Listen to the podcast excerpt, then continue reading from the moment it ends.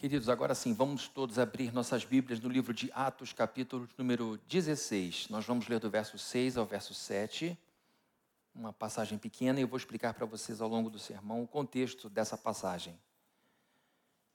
Atos 16, verso 6, diz assim: Paulo e seus companheiros viajaram pela, pela região da Frígia, da Galácia, tendo sido impedidos pelo Espírito Santo de pregar a palavra na província da Ásia. Quando chegaram à fronteira da Mísia, tentaram entrar na Bitínia, mas o Espírito de Jesus os impediu. Então, contornaram a Mísia e desceram a Troade. Durante a noite, Paulo teve uma visão na qual um homem da Macedônia estava em pé e lhe suplicava: Passa, passe a Macedônia e ajude-nos. Depois que Paulo teve essa visão, preparamos-nos imediatamente para partir para a Macedônia, concluindo que Deus nos tinha chamado para lhes pregar o Evangelho. Só até aqui, vamos orar. Senhor querido, louvamos o teu nome por tua bondade, por tua bondade que se expressa na capacitação para que a gente possa pregar a palavra e entender a palavra. Eu te peço em nome de Jesus para que o Senhor trabalhe em nossas vidas, para que a mensagem seja pregada de acordo com a sua vontade e também que a palavra seja acolhida em nossos corações de acordo com a sua vontade. Se o Senhor não operar na entrega e na recepção, isso tudo aqui não vai passar de mera troca de informações. Mas nós pedimos em nome do teu filho que o Senhor opere e torne essa comunicação algo espiritual que ela de fato atinja a nossa vida e que ao final desse encontro todos possamos dizer como fez sentido, como isso é bom, como isso é maravilhoso e como eu quero viver essas coisas. Então eu te peço que o Senhor tire desse lugar todo espírito contrário. Se houver aqui algum espírito caído, algum demônio, nós o repreendemos em nome de Jesus daqui e das nossas casas. Esteja você onde estiver, nós oramos por sua vida para que o Senhor exale o bom perfume dele sobre o seu lar, sobre o seu trabalho e que todo mal saia na medida em que Deus estivesse fazendo presente. E que no nome de Jesus saiamos vibrantes, de, cheios de alegria no Espírito Santo. Em teu nome nós oramos, ó Deus. Amém. Queridos, refletir é uma coisa muito importante sobretudo em momentos de grande importância da nossa vida, de, de, transições muito grandes, de momentos de mudança muito grandes.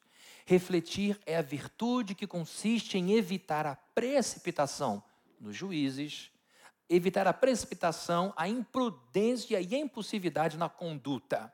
É o que a Bíblia chama de temperança.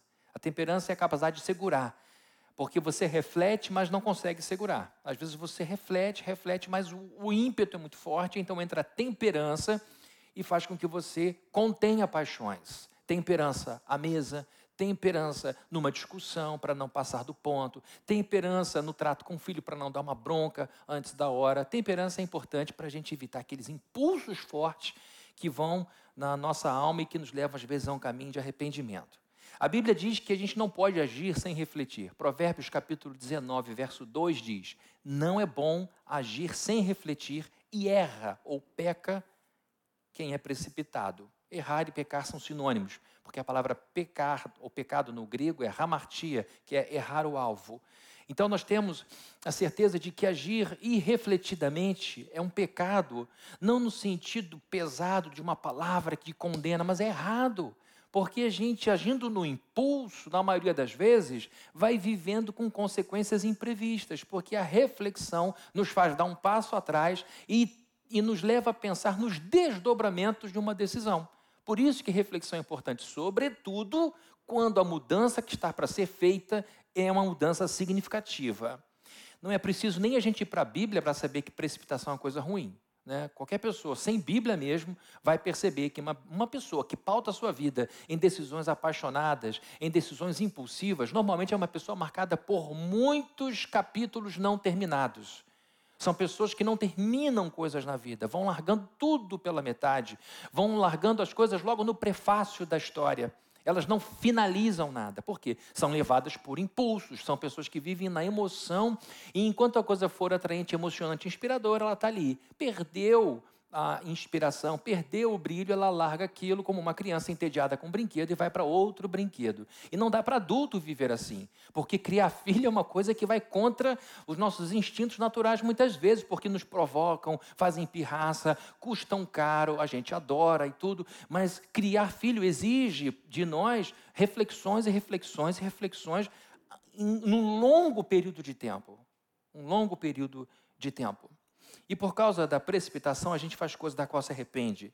A gente chora à toa. E a gente sabe que nesse mundo corrido, em que a gente é encantado por velocidade, a gente vive é, num tempo é, em que ah, os, os processos são todos atropelados por prazos inexequíveis, por, é, é, a, por quebras e quebras de cotas. Agora, a cota de tempo está cada vez menor, você tem que produzir muito mais em menos tempo, afinal de contas, temos toda a tecnologia, você não precisa mais de um lugar físico para poder acessar suas informações, está tudo na nuvem, você trabalha de qualquer lugar, você estuda em qualquer lugar. Isso põe uma, uma pressão muito grande sobre nós quando precisamos de uma pausa para refletir, pedir para pensar Pedir à pessoa que exige de você uma resposta, ah, me dê uma semana, isso é uma tortura para quem está do outro lado, com muita ansiedade, esperando a sua resposta. Às vezes, você pedir para pensar uma noite já é uma angústia, porque a pessoa quer uma resposta ali, naquele momento. Mas a gente sabe que agir sem refletir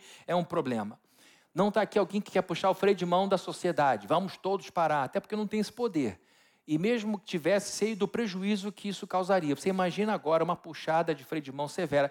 Na verdade, o mundo recebeu uma puxada de freio de mão com essa pandemia. A pandemia foi mesmo uma puxada de freio de mão e muitos projetos bateram de cara no volante do carro da vida. Pessoas que estavam viajando pela vida sem cinto de segurança e com carros em alta velocidade sofreram acidentes, porque a pandemia parou tudo.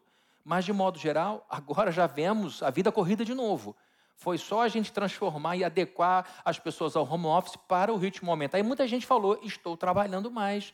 Antes, eu, nove da noite, já estava sentado com a minha esposa conversando. Agora eu estou respondendo a mensagem, terminando um projeto, preparando alguma coisa para o dia seguinte, enquanto cuido do filho, enquanto lavo a roupa, enquanto faço uma coisa ou outra. Então, para muitos, a pandemia fez a coisa ficar ainda pior misturou ainda mais. As pessoas estão tendo mais dificuldade para dormir porque a gente só, só dorme quando para de pensar. O cérebro só consegue desligar quando ele para de pensar. Por isso que a ansiedade tira o nosso sono.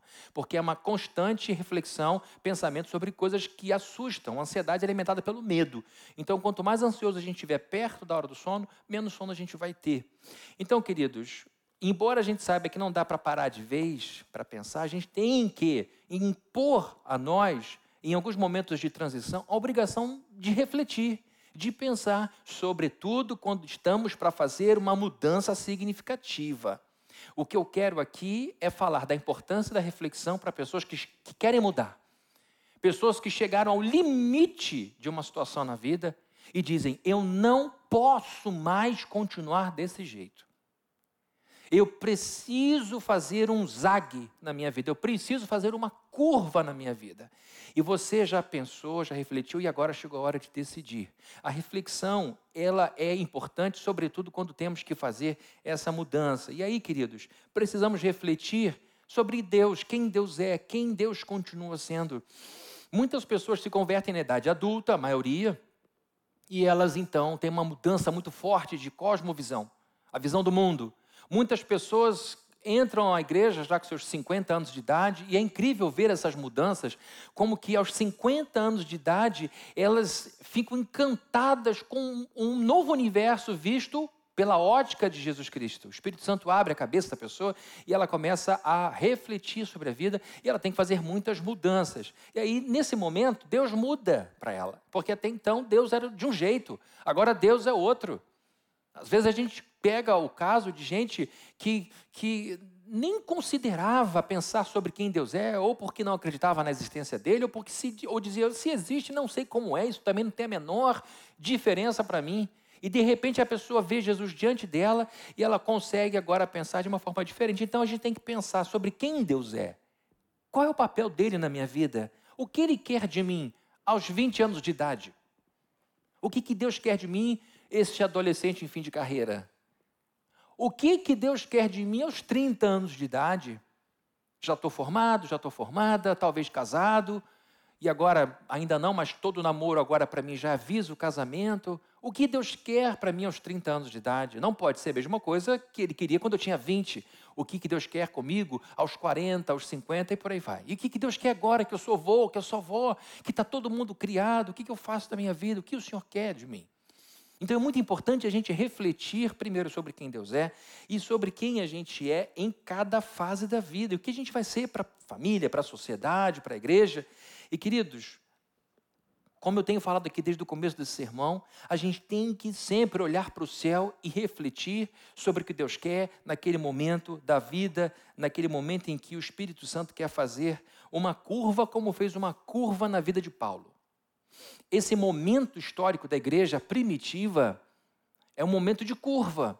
Quando Paulo, por pura direção divina, ele resolve fazer uma, uma trajetória diferente, que não estava programada, não tinha orçamento pronto para isso, não havia planilha de Excel para ir para Macedônia, para a Europa, para a Grécia, para onde ele foi, não havia estrutura de viagem, não levaram roupas suficientes, eles não sabiam onde iam ficar, porque, como verão aqui, a intenção era seguir um trajeto e agora eles mudam radicalmente. E aí, queridos, a Bíblia mostra o momento em que Paulo, depois de uma visão, conversa com a sua equipe. Lembrem, quem está escrevendo Atos não é o apóstolo Paulo. Quem está escrevendo Atos é Lucas. Lucas era médico e ele escreveu dois livros do Novo Testamento: o livro de Lucas, o Evangelho de Lucas, e o livro de Atos. Sem Lucas, nós não saberíamos o que a igreja fez no início da sua história. O livro de Atos é fundamental para a gente entender como foi a igreja ou como foram os discípulos depois da ascensão de Jesus Cristo ao céu. E agora nós encontramos Lucas registrando esse momento. Estávamos com Paulo, e de repente Paulo acorda de manhã cedo, e logo na mesa do café da manhã da pousada que a gente ficou, ele põe para nós uma situação que ele teve uma visão, foi algo muito forte, as pessoas respeitavam o histórico de Paulo, a conversão dele foi assim, ele teve uma visão, ele encontrou com Jesus Cristo, tudo muito poderoso, porque Paulo era um homem intenso, Paulo era um homem enérgico e as coisas na vida de Paulo eram enérgicas. E é assim que Deus fala com a gente, Deus fala o nosso idioma. Então, Deus agora, mais uma vez, arrebata Paulo e diz: passa a Macedônia, nos ajude. E ele junta essa informação do, da, da visão às dificuldades que estavam enfrentando para darem seguimento à viagem. E então eles ficam lá pensando, gente, olha só, olha como é que isso parece com a nossa vida. Está difícil de seguir para Bitínia. A coisa não está certa. Cada hora é um problema. Toda hora é uma dor de cabeça. A gente está batendo na ponta de uma faca. E a gente está tentando entender por que, que é tão difícil. Porque a gente só quer voltar para visitar as igrejas que já foram plantadas. Até que vem, o, até que vem a visão. E ele então percebe: é isso. Aí o nexo é feito. Aí a coisa se, se junta. E Paulo conversa com os seus. É, companheiros, e eles então chegam à conclusão de que deveriam de fato obedecer aquela visão do apóstolo Paulo. Reflexão não impede a gente de errar, tá? Mas diminui muito o número de equívocos.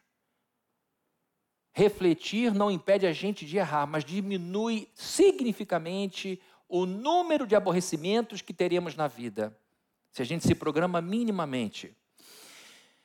Queridos, a viagem de Paulo é um bom ponto de referência para a gente, porque, como vocês vão ver agora no texto que vai ser projetado, é, no, primeiro, no livro mesmo de Atos, no capítulo 15, verso 36, a Bíblia diz assim: Algum tempo depois, Paulo disse a Barnabé: Voltemos para visitar os irmãos em todas as cidades onde pregamos a palavra do Senhor, para ver como estão indo o objetivo de Paulo era, com Barnabé, seu companheiro na primeira viagem, de fazerem uma outra viagem para verem como estavam indo as novas igrejas. Só que ele teve um desentendimento com Barnabé. Barnabé foi uma pessoa muito importante para ele. Barnabé foi quem, inclusive, trouxe Paulo à presença dos apóstolos. Quando Paulo se converteu, todo mundo tinha medo, ninguém acreditava realmente que ele tinha se convertido, porque ele era um perseguidor, era Saulo o terrível. E agora Barnabé o leva, depois de uma, de uma conversa, eles vão então ao grupo de apóstolos e Paulo é introduzido na vida apostólica pelas mãos de Barnabé. Então, Barnabé tinha uma, com certeza uma importância muito grande para Paulo. Só que teve um problema. No início da primeira viagem, o sobrinho de Barnabé deu para trás, fugiu, foi embora, desistiu por alguma razão, provavelmente por medo. Marcos. Marcos que escreveu o Evangelho de Marcos. Então, aquilo, na hora de planejar a segunda viagem, eles vão lá, vamos levar esse, esse, esse. Aí Barnabé falou: cadê o nome de Marcos, meu sobrinho, aqui na lista? Não, não botei o nome de Marcos. Por que não, Paulo, você não colocou o nome de Marcos? Ah, porque ele abandonou a gente. E a gente não pode ter essa insegurança nessa viagem tão difícil e cara, vamos jogar fora de dinheiro. Não, não, mas é por isso que você não tirou. Aí fica uma discussão, e a discussão foi tão forte que eles se separaram. A discussão foi tão intensa que Paulo falou: Eu vou viajar, mas não vou levar Marcos. E Barnabé falou: Eu não vou viajar com você porque Marcos não vai. Barnabé pegou o sobrinho, ficou com ele, fazendo um grande trabalho de discipulado, de maneira que depois, velho, preso, Paulo diz: Me traz Marcos, porque ele me é muito útil. Marcos volta, se reconcilia com Paulo, e por causa de Barnabé, esse grande construtor de pessoas, esse grande coach, né, falando agora na linguagem de hoje, trabalhou, discipulou, como fez com Paulo, ele fez também com Barnabé, com, com o seu sobrinho Marcos, e agora, nessa segunda viagem, com quem o Paulo vai? Paulo vai com Silas. E aí, queridos, eles vão seguindo. Silas cheio de entusiasmo, os dois cidadãos romanos. Isso dava uma série de aberturas para eles no Império Romano. E aí eles prosseguem viagem e no meio do ponto, ao invés de seguirem em direção à parte norte da Turquia, ele tem a visão e ao invés disso ele vai rumo à Grécia. E ali ele começa um trabalho incrível. Queridos, é lógico que essa mudança de rota gerou algum mal-estar. Eles refletiram seriamente sobre essa mudança e mudaram consideravelmente os planos que tinham. Concluíram, depois de conversa, depois de oração, que era a vontade de Deus seguirem para outro lugar. Isto é ser guiado pelo Espírito Santo. Quando a gente diz, eu quero ser guiado pelo Espírito Santo, eu quero ser guiado pelo Espírito, é o que todo mundo quer. Porque ser guiado pelo Espírito é andar na vida com a segurança de que você está no ponto que Deus quer que você esteja. O nosso lugar mais perigoso para estar não é um lugar de violência física. O lugar mais perigoso para a gente estar é longe da vontade de Deus, fora do centro da vontade. Esse é o lugar mais perigoso, porque a Bíblia diz que o Senhor é para Israel como uma muralha, o Senhor é para o seu povo como um escudo. Se Deus é o nosso escudo, o lugar pouco importa. A hostilidade em torno da gente pouco importa. Jonatas, quando teve que enfrentar um exército sozinho com seu escudeiro, falou: Olha, para Deus pouco importa salvar com muitos ou com poucos. Agora, queridos, você pode estar no meio de um batalhão de um milhão de soldados. Se você tiver o Senhor contra você, aí você está correndo risco. Então, ser guiado por Deus, ser guiado pela terceira pessoa da Trindade, é ter a certeza de que você tem o escudo de Israel do seu lado. Ter a certeza que você tem o leão da tribo de Judá com você. E é por isso que a gente fica abusado. É por isso que a gente fica ousado. Porque a gente sabe que o Senhor é por nós. E se o Senhor é por nós, quem será contra nós? Isso empodera qualquer pessoa. Então está aqui Paulo com sua equipe orando num trabalho extremamente espiritual de plantação de igreja, de pastoreio de igreja, cuidado de pastores, de novos convertidos. E então eles dizem: olha, as pessoas estão esperando a gente naquele lugar, mas Deus está mudando as coisas. Que decisão difícil. Que decisão difícil. E Paulo era um homem responsável. Paulo não era inconsequente, não era uma pessoa imatura. Era uma pessoa que de fato queria fazer a vontade de Deus. E isso é ser guiado pelo Espírito Santo. Para muitas pessoas próximas, se estivessem vendo Paulo, sem as informações todas que estavam no coração dele, essas, essas pessoas poderiam dizer: Mas você não estava indo para Bitínia? Que história é essa de ir para Macedônia? Isso não faz o menor sentido. Vai jogar fora o dinheiro das pessoas, vai deixar os pastores te esperando.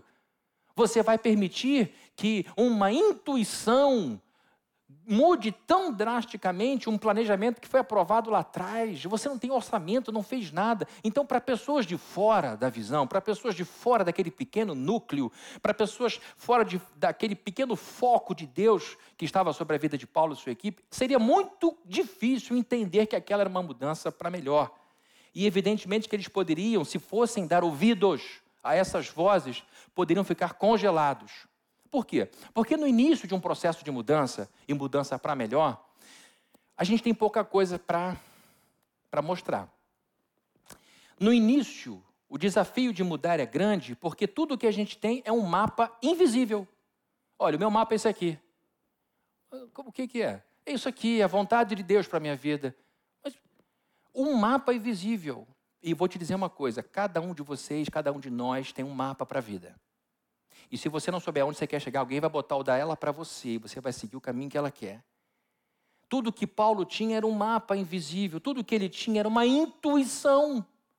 Ele tinha uma sensibilização da alma que dizia que ele deveria mudar de um lugar para outro.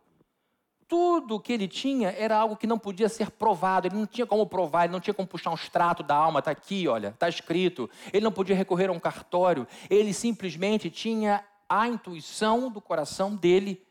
E os amigos que estavam com ele confiavam nele. Confiavam na liderança dele, na vida com Deus que ele tinha, nas histórias que ele tinha. As pessoas confiavam no discernimento de Paulo. E agora ele diz: gente, vamos ter que mudar. Vamos para o desconhecido, vamos para o novo, porque não havia igrejas na rota que ele estava seguindo, era completamente diferente. Paulo sabia do perigo que corria. Tudo que ele tinha era uma vontade molhada pelo Espírito Santo. Queridos, isso fez com que ele largasse o certo pelo incerto. Ele largou uma coisa certa, que era verificar coisas que já estavam funcionando, para ir em outra direção, para desbravar. Paulo tinha essa mente é, globalizada. O apóstolo Paulo era um homem culto, que falava mais de um idioma, era um homem que conhecia os autores da sua época. Segundo a tradição cristã, inclusive, ele trocava correspondências com um grande filósofo chamado Sêneca. Existem cartas apócrifas que, que são tidas como cartas entre Paulo e o grande Sêneca. Sêneca foi o tutor de Nero.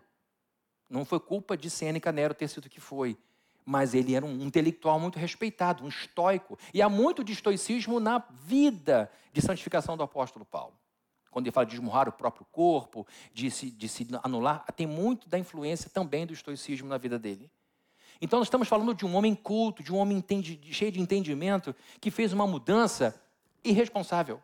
Mas era a mente dele. Paulo queria ganhar o mundo. Ele entendeu o que Jesus falou para os discípulos: ide e pregai o evangelho a todas as nações. Ele levou isso na literalidade.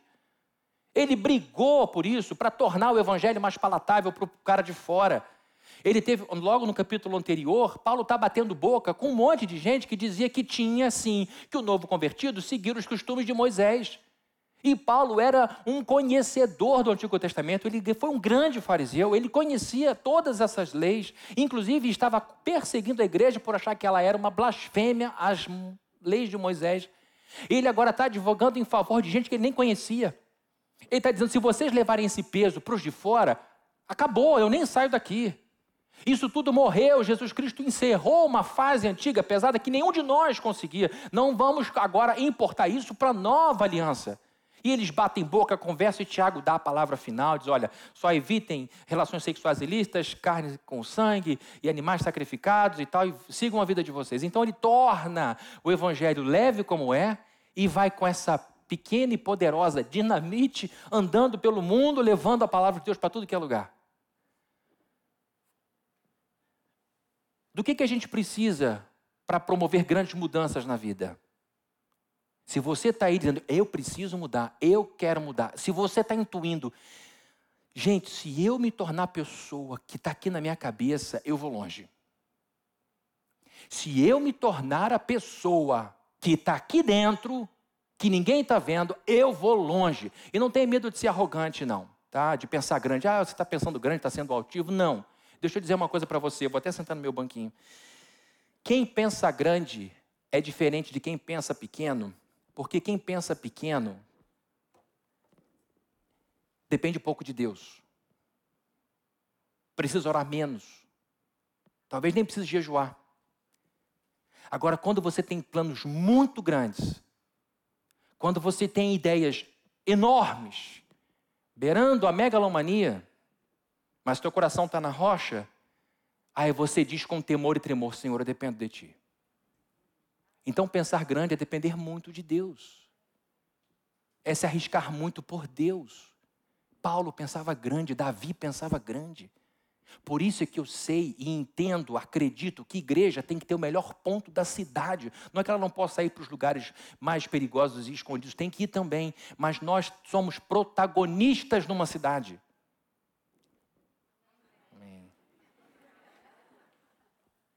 A gente tem que dizer para essa cidade: existe um caminho, um único caminho que vai levar você para o céu. E a sua vida é única. Isso aqui não é um ensaio para outra, então você não pode brincar com a que tem. Então, quando Paulo pensa no mundo, quando ele vai em direção à Europa, ele está saindo da franja do império para o núcleo do império. E a gente sabe, queridos, que as grandes tendências, que as grandes mudanças não vão da franja da cidade mais distante para o centro nervoso das grandes capitais. É dos centros das grandes capitais que surgem as grandes ideias, as grandes influências. E Paulo está querendo ir para o lugar, para o megafone, para Jesus ser pronunciado de lá para todo o império. E ele conseguiu, junto com os outros apóstolos. Em 381, o imperador Teodósio, um espanhol, tornou o cristianismo a religião oficial do império. Não foi muito bom, porque acabou prostituindo o cristianismo, porque as pessoas deixaram de se converter por conversão e, passaram a se converter por conveniência. Mas a verdade é que a gente viu Jesus sendo espalhado pelo planeta, porque agora é o dinheiro oficial levando a missão de Deus para tudo que é lugar, com o joio e trigo. Mas chegamos aqui por causa desse sujeito que pensava grande, também, não só. Porque ele mudou, gente, ele resolveu mudar. Ele disse: é bom que a igreja em Jerusalém seja fortalecida, é ótimo, mas é grande, é bom quando vai para Samaria até os confins da terra. Ele, ele era a parte dos confins da terra. E a gente então, para fazer essa mudança, se você está dizendo, cara, eu quero, Fabrini, eu quero ser essa pessoa que está na minha cabeça, tem um monte de amarra, um monte de amarra, eu vou mostrar algumas aqui, que impedem você de voar, que impedem você de crescer, dizer que eu vou chegar lá, eu vou ter um misto de humildade e ousadia. Humildade porque eu sei que eu sou humus, eu venho de Deus, mas ousadia porque eu sei que Ele morreu na cruz por mim. E eu não vou levar essa vida mais ou menos para não parecer arrogante, para A, o B ou C ficar dizendo ah, assim, você é humilde dentro do meu padrão. Você tem que ser ousado e pensar, meu Deus, eu quero abençoar muita gente, como professor, como enfermeira, como mãe, como pai, como que for. O que, que a gente precisa então para fazer essa mudança tão difícil e desafiadora? Primeiro, a gente precisa de uma fé robusta em Deus. Fé é confiança. Sinônimo de fé é confiança. Qualquer verso da Bíblia ou qualquer frase em que você coloque a palavra fé e substitua por confiança dá certo. Então eu tenho muita fé em Deus, eu tenho muita confiança em Deus. Então confiar é ter fé, ter fé é confiar. Você precisa confiar que Deus vai bancar a tua vida. Você precisa confiar que Deus vai bancar teu sonho.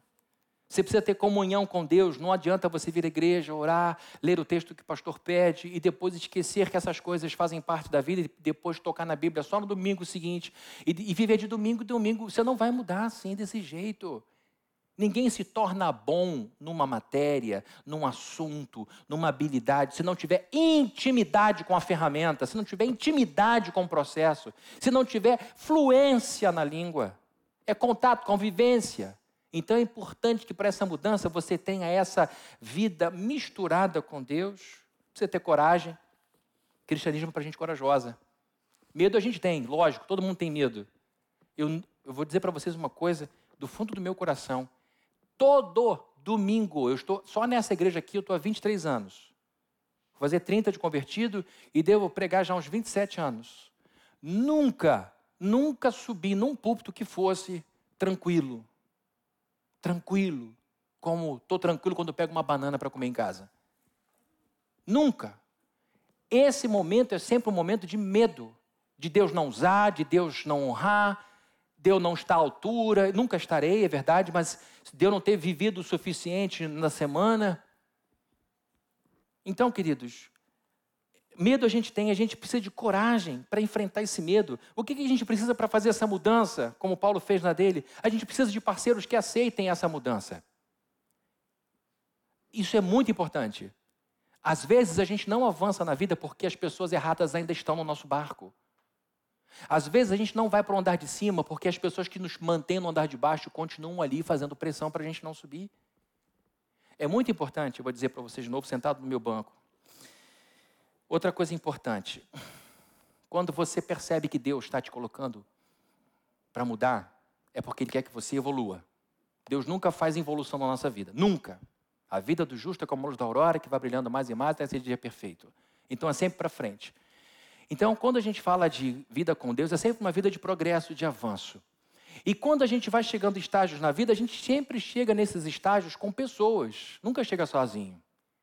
E pode ser que algumas pessoas não entendam os motivos de você continuar a querer progredir. E pode até ser que essas pessoas, na sua ignorância, critiquem você. Porque afinal de contas você está saindo da matilha, você está saindo do rebanho, você está fazendo o que ninguém fez, você está indo para onde ninguém quis ir ou não teve coragem de ir. E isso pode gerar aquele olhar de reprovação, pode gerar uma notícia paralela na rádio corredora, como ele é emitido, como ela é emitida, olha para onde ele está indo. Essas coisas são como um elástico que puxam a gente para a volta. De um lado está Deus lá como pai de criança bebezinha, dizendo: vem, vem, vem, vem andando. Criança que estava engateando é alegria para o pai. Fulaninha já está engateando, agora Fulano está ficando em pé, e fica aquele bambolê, a criança vai e volta, é, a criança dá um passo apoiado, cada movimento desse é uma celebração. Nenhum pai é maluco para dizer para de ficar em pé e volta a engatinhar. Todo pai quer ver o seu filho andando cada vez melhor. Toda mãe também. E aí a criança vai dando um passo, dá outro. Fulano, ele está andando. Aí vem a criança andando como se estivesse na corda bamba. Aquela mão para tudo que é lado. E a gente dizendo, que beleza, meu filho está andando. Então está o Espírito Santo de Deus vendo você que vivia no colo, sendo chamado para engatinhar. E aí você começa a engatinhar.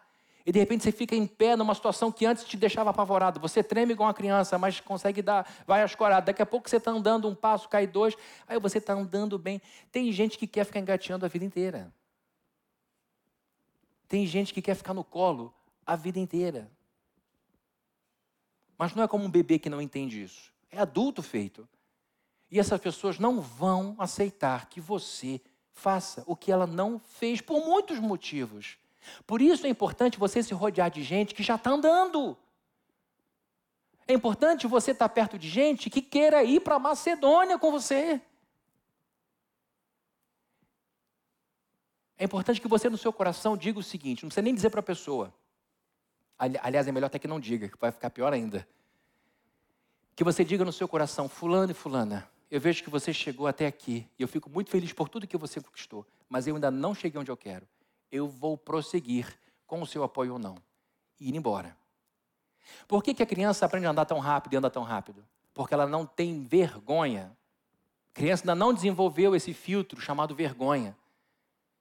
Por que, que muito adulto não vai para curso de inglês? Porque tem vergonha de falar aquele inglês árabe. Nice to meet you. Alguma coisa assim. Eu estava num, num, curso que eu fiz nos Estados Unidos, tinham 29 nações diferentes, falando todo mundo inglês. E aí um professor indiano falou: agora vocês viram que existem pelo menos 29 maneiras diferentes de falar inglês, né? Aí eu entendi que era o africano, o asiático, o venezuelano, o brasileiro, todo mundo falando o mesmo idioma.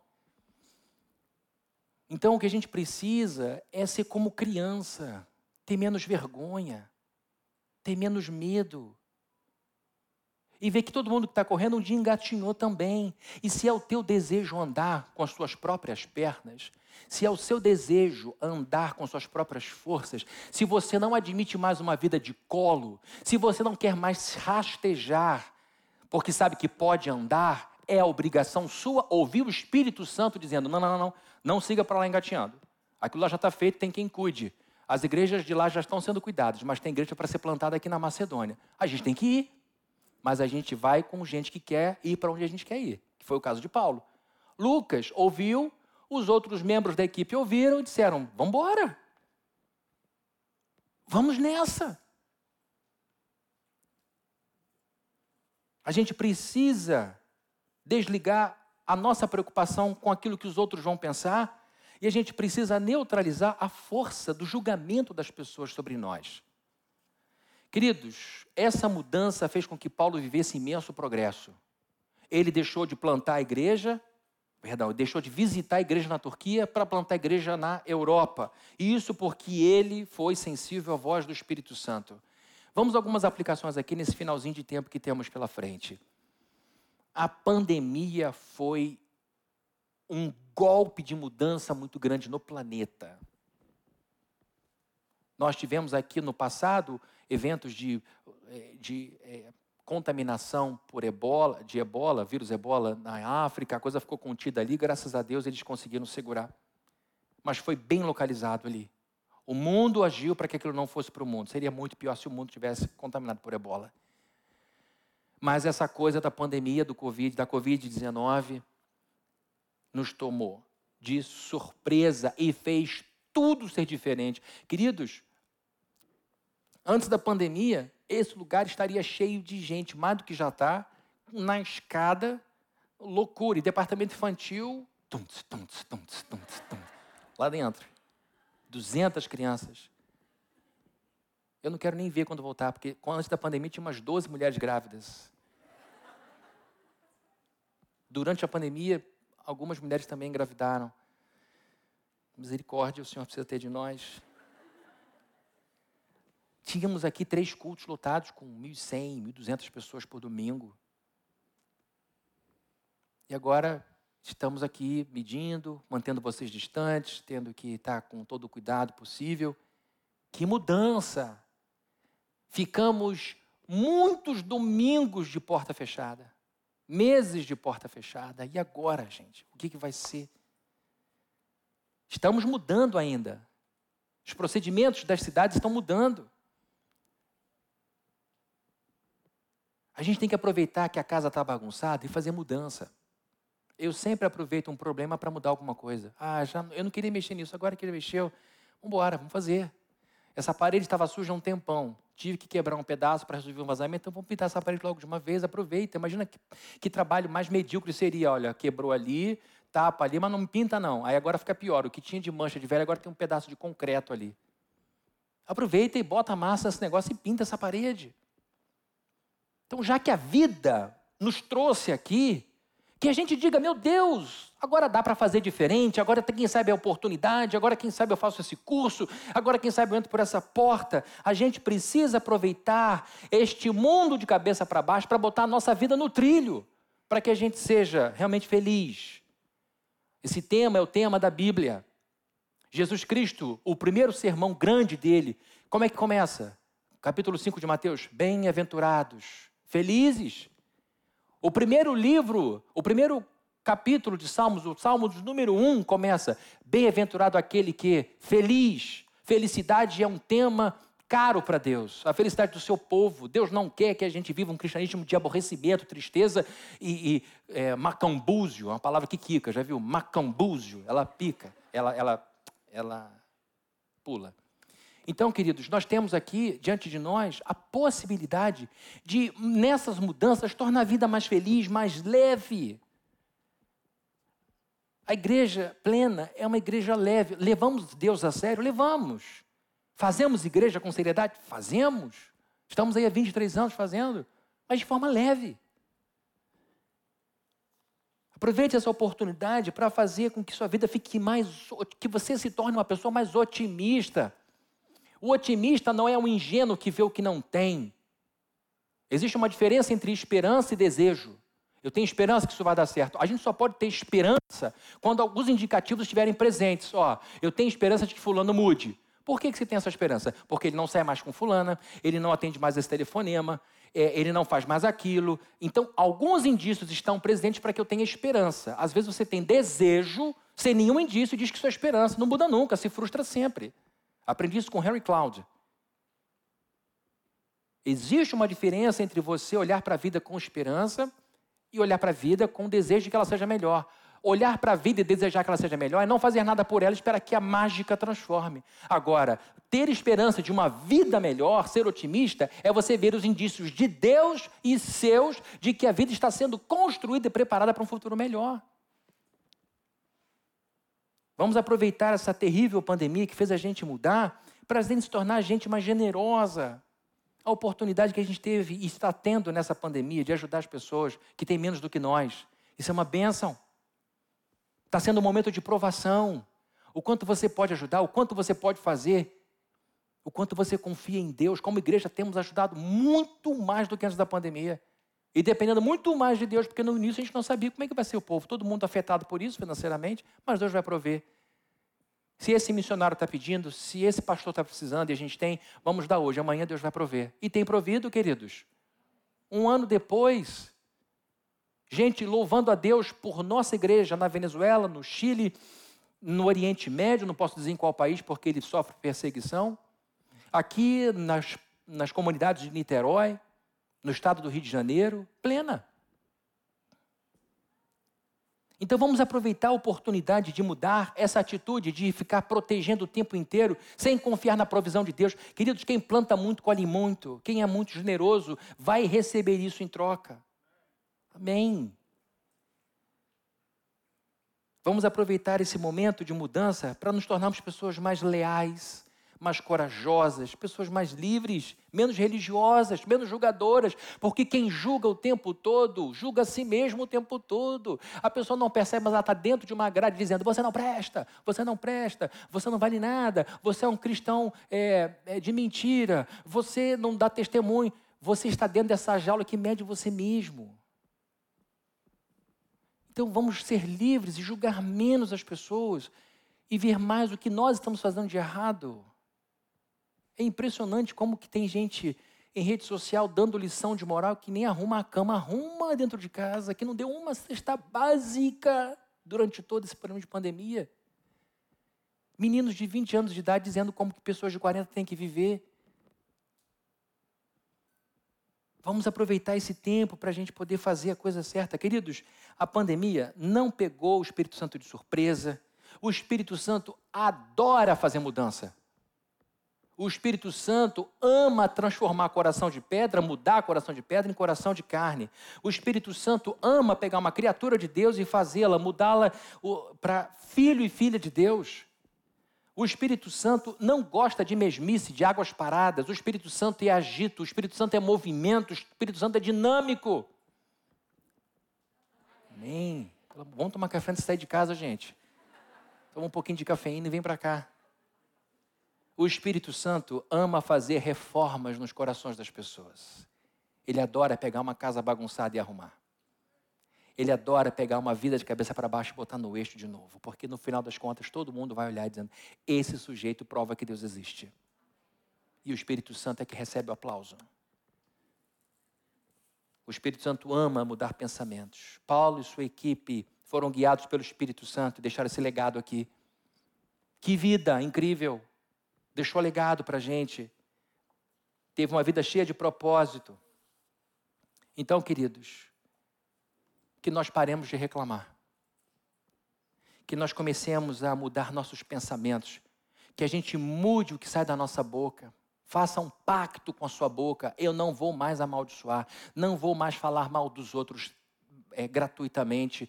Eu vou fazer o possível para julgar menos. Faça esse pacto. No começo você vai perceber que vai sair o julgamento, que vai sair a palavra de maldição, mas pelo contrato que você fez consigo mesmo, você vai percebendo que haverá logo o censor dizendo está errado. Você prometeu que falaria menos. Você falou que ia se cuidar um pouco mais. Você disse que ia vigiar. E você começa a perceber depois que a frase vai até a metade. Aí você fala, ah, parei. Aí daqui a pouco a coisa para e você percebe que aquilo que era esforço se transformou em habitual, não tem mais esforço nenhum. Você santificou seus lábios. Porque antes santificou o coração. É esse tipo de mudança que a gente tem que promover. A gente tem que parar de dar espaço para aqueles pensamentos que torturam a gente, pensamentos que maltratam a gente. A gente tem que mudar da posição da reclamação para a posição da gratidão. Posturas despertam emoções. E cada emoção chega para nós com suas ferramentas. Quando você tem a emoção da raiva ativa no seu coração, a raiva traz todos os seus componentes: luva de boxe, espada, dentes afiados, porque você precisa lutar contra uma coisa. Viver com raiva é viver brigando. Quando você traz gratidão, você traz ramalhete de flores, beijos, abraços, sorrisos. Cada emoção tem o seu lugar. Em alguns momentos tem que trabalhar com raiva. Raiva da injustiça, raiva da, da, das coisas erradas da vida. Irai-vos e não pequeis. A ira pode estar presente. Então, quando a gente resolve. Meu coração não vai ser mais escravo das emoções. Tem um dono aqui dentro. E eu vou dar um tempo para essa raiva passar. Eu vou dar um tempo, inclusive, para essa alegria perdurar um pouco mais. E você começa a usar as ferramentas dessas emoções, e isso tudo vai trabalhando no sistema todo chamado você. E você vai notar que as mudanças ocorrerão, porque uma coisa aparentemente desconectada do centro vai fazer uma influência enorme noutra, noutra, noutra, e todo o sistema será harmônico, e você vai mudando para melhor. Que você saia então desse lugar da reclamação para o lugar da gratidão, e que você saia desse lugar da pessoa azarada para a pessoa abençoada minha vida sempre foi ruim. Para com essa história. Todas as nossas maldições foram cravadas naquela cruz com Jesus Cristo. É você que se sabota com esse discurso. Todo na minha vida é ruim, para mim nada dá certo. Veja a vida de minha irmã, veja a vida de meu irmão, do meu primo, para mim quando a coisa vai começar, quando a coisa vai dar certo, dá para trás, é sempre assim. Quando eu estou lá, a minha voz quase chorando, quando estou chegando lá e tudo acaba. Porque você se convenceu de que não merece levantar o troféu. E toda vez que Deus te dá o troféu, porque sua cabeça está programada para rejeitar o troféu, você vai arranjar um jeito da coisa não dar certo.